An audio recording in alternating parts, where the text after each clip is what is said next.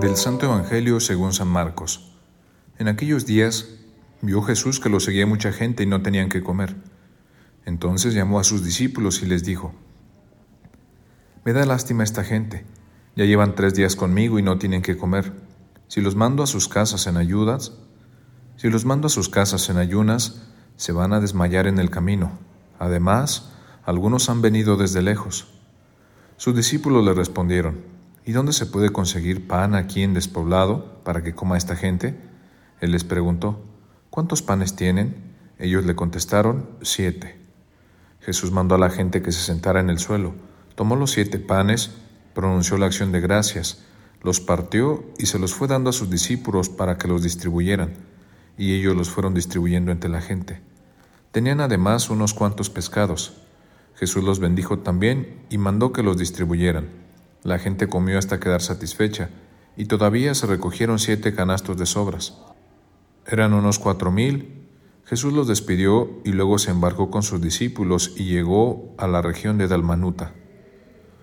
Palabra del Señor. Aparte de esta multiplicación milagrosa de panes y pescados, nos quedan hechos en sí, palabras que tal vez nos ayuden en nuestra vida. Una de ellas es la consideración que Jesús tiene para con la gente. La consideración es demostrar cortesía y respeto hacia alguien, dar una mano amiga a quien lo necesita. Cuando somos considerados, siempre buscamos y ayudamos al bien de los demás, sobre todo el de aquellos que nos rodean y son parte de nuestra vida. Jesús se sintió apenado porque toda esa gente que recurría a Él estaba ahí desde hacía tres días, sin comer, y podían pasarla mal en el camino de vuelta a causa de su poca alimentación, y tuvo consideración con ellos. Se interesó porque miró más allá de lo que sus ojos podían ver miró con el corazón. Nosotros a veces perdemos ese sentido en nuestras relaciones, en nuestro trabajo, con los compañeros o con el público, hasta en nuestra familia. Se nos olvida el detalle de bajar el volumen de la música para no molestar, de apagar la luz cuando molesta, de ser servicial, de ofrecer un asiento, de mostrarte amigable o simpático, considerados en la calle ante un mayor, ante el que siente frío, al que mete sus manos en las bolsas de basura para ver si hay algo que sirva. Dejamos de ser considerados en nuestra vida de cristiano cuando parece que estamos por encima de los detalles, cuando no nos interesa mostrarnos amables, cuando ni preguntamos el nombre de las personas. En casa, con nuestra pareja cuando dejamos de ser atentos. Esa atención que teníamos al momento del enamoramiento, cuando estamos con él o ella y tenemos más la mente en la pantalla del celular. No es bueno dejar de lado los detalles de la vida. Es lo que Jesús tuvo.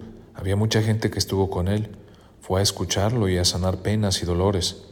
Todo lo que estaba haciendo con tanta paciencia y tantas horas, le podría haber hecho que por el cansancio y la fatiga se olvidara del detalle de la comida. Total, el camino ya no era su responsabilidad, y esas historias mínimas de tanta gente caminando buscando volver no era tarea suya ni de sus ayudantes.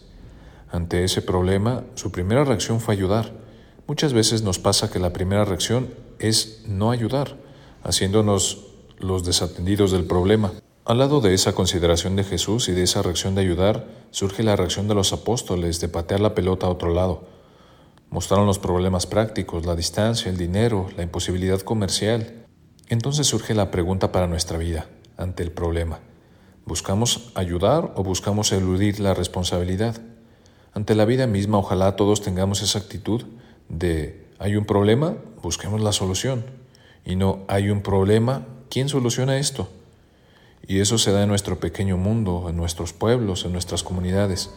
Es más fácil echar la culpa a los demás y criticar que ponernos a hacer y cumplir con lo nuestro. ¿Cuántos panes tienen ustedes?